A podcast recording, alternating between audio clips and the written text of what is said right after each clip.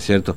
Bueno, eh, eh, les comentábamos hace, bueno, ayer charlábamos un poco el tema del fuego, este fin de semana el gobierno provincial a través del Ministerio de la Producción aseguró que el 42% de los incendios que se habían declarado en el país eran en Formosa, por supuesto que esto no es nuevo, esto ya viene de varios meses, eh, pero bueno, hizo una cuenta de la, la, afectación que ha sufrido en este caso la cuestión económica, digamos, por supuesto además de la cuestión ambiental, en el sector ganadero, ¿no? Estamos hablando del vocal de la mesa ejecutiva de CRAC, con este, Confederación Rural Argentina, e integrante de Chafor, también Roberto Consolani, que tiene la habilidad de atendernos. Consolani, ¿cómo le va? Buen día, Fernando lo saluda, ¿cómo anda? Pero muy bien, Fernando, ¿cómo está usted? Bien, nosotros muy bien, por suerte.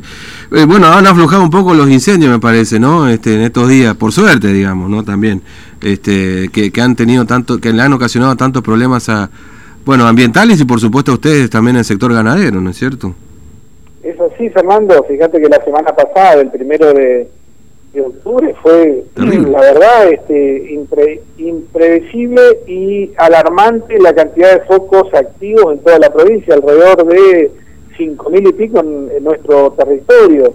Eh, en, el recorrido de prácticamente una semana, así que eso, y, pero no es solo, sino que venimos de hace largos meses mm. soportando el tema de incendios. Este, lamentablemente, bueno, lo climático nos afectó muchísimo. Yo creo que entre lo que fue la seca prácticamente en parte de la provincia casi un año llevamos de muy pocas precipitaciones, muy por mm. debajo de inclusive de las medias, este, sumado a un invierno bastante seco y con heladas y 42, 43 grados la semana pasada, yo creo que están dadas las condiciones para que esto se produzca, es decir, hay un sustrato muy combustible en el mm. suelo, producto de todo lo que sea seco, ramas y el clima mismo.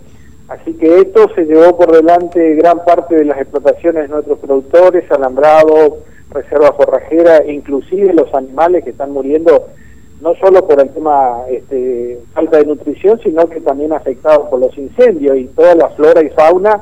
Así que hay un daño ambiental muy importante al margen de lo productivo, Fernando. Sí. Ahora, usted hizo un cálculo, Consuelo, no sé si es correcto, en todo caso corregimos, que, que con, con estas consecuencias de lo que usted está mencionando, la seca, malos incendios, etcétera, hay cerca de un 20% de la, de, la, de la cantidad de animales que tiene Formosa que ha sido afectado, digamos. ¿Es, es un dato correcto ese, Consolani? Mire, nosotros lamentablemente no tenemos datos oficiales más mm. allá de lo que fue la primera reunión del Comité de Emergencia Agropecuaria que andamos en ese entonces, hace rato, en el 4%, mm. datos oficiales. Este, y hoy usted habla, no tenemos datos, y usted habla con los productores agropecuarios de los establecimientos y también con algún representante del INTA que tuve la oportunidad de hablar, y andamos entre mayores y menores, quizás en un cercano al 20%, yo diría con probabilidades que si esto de aquí a fin de año sigue aumentando y no llueve, la probabilidad es mayor. Eh, estos son mm. cálculos que cuando usted hace, porque lamentablemente datos fehacientes no los tenemos, no, no tenemos acceso, pero hablando con el sector agropecuario y los mismos productores que explican, hay, hay hombres que han terminado, pequeños productores y tenores vacas sin nada, y mm. otros que han sufrido muertes, eh, eh, digamos, alarmantes. Así que, eh, de acuerdo a esos comentarios, usted supone, por eso que no son datos, digamos, certeros estadísticos que uno pueda tener, digamos, no estadísticos, sino de de un relevamiento como puede llegar a ser ahora cuando termine la campaña de vacunación antiastosa, nosotros vamos a saber la mm. disminución del stock ganadero que podemos llegar a tener. Ese sí sería un dato preciso de la cantidad de animales que ya no está. E, eso, se, eso le iba a decir, digamos.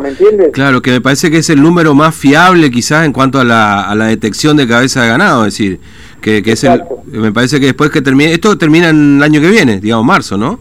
Esto va a terminar, está, está, estaría, este, bueno, tenemos nosotros en desarrollo todavía la campaña que está ahora de menores. Claro. Eh, y esto, bueno, una vez terminado, seguramente para noviembre podemos estar mm. teniendo algún ah, reflejo de lo que puede haber significado esto. Así que por eso digo, Fernando, son aproximaciones que uno refleja en base a los comentarios de los productores y a los números de mm. cabeza que ellos están perdiendo, ¿me mm. entiendes? Sí, totalmente. Este, la, la precisión la vamos a tener después de la vacunación antiaftosa. Claro. También hay una realidad con. El, el, otro me decía un, productor, acá hay un problema, no solamente que se han perdido, por supuesto, animales, sino que el alambrado que, que se ha perdido, como usted lo mencionaba recién, es carísimo poder recuperar todo eso, digamos, el costo de recuperar ese alambrado es enorme para, para el productor, ¿no es cierto?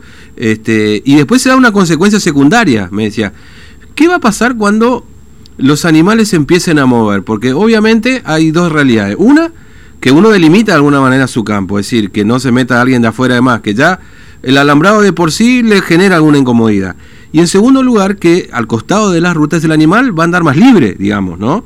Con la consecuencia claro, de estar en la ruta circulando, obviamente, ¿no?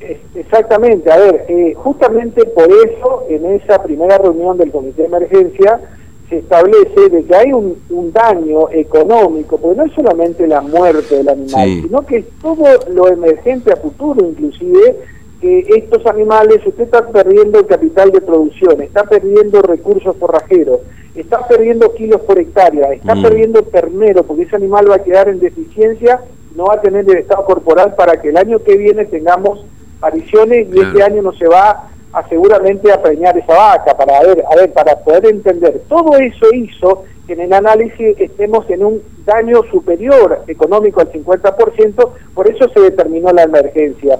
Pero ah, recuerde esto, Fernando, esto como viene y como continúa en algunos establecimientos, yo creo que vamos a pasar y va, va a depender obviamente de esta reunión que muy probable se tenga que hacer, donde nos tengamos que reunir nuevamente el Comité de Emergencia Agropecuaria Provincial para evaluar daños económicos y en algunos lugares créame que con todo este combo vamos a entrar en la nueva categoría que sería de desastre. Estimo yo, y es mi opinión personal, ¿por sí. qué? Porque la afectación económica puede llegar al 75 o más por ciento que establece la Ley Nacional de Emergencia para pasar a la categoría de desastre.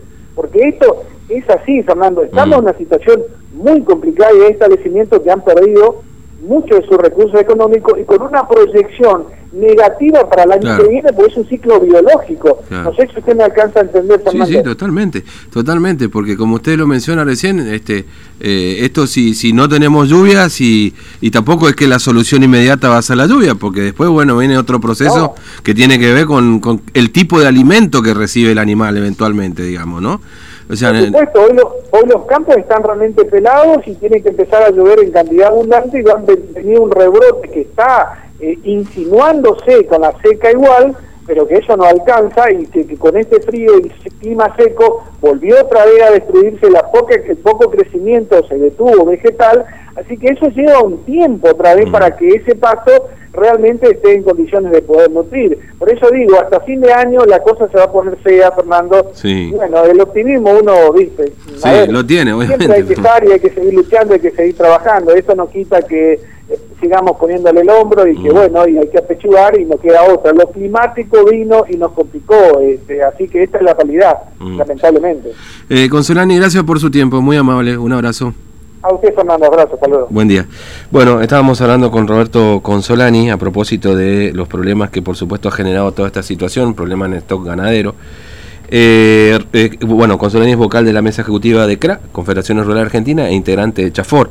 Por supuesto que hablamos de la cuestión económica. Eh, por supuesto que también este, eh, estamos hablando de uno de los sectores más importantes en materia económica que tiene la provincia. Y detrás de todo esto, más vale que hay un montón de problemas que se dan con respecto al daño ambiental, fauna y flora, porque, eh, este, sí, Diego, ok, charlamos un ratito, dale. Porque detrás de todo esto, por supuesto, ustedes se imaginan la cantidad de fauna silvestre que también ha sido afectada con esto. Por supuesto, aquí hablamos de eh, algo que se puede medir. Es cierto que quizás la única manera que hoy tengamos de medir el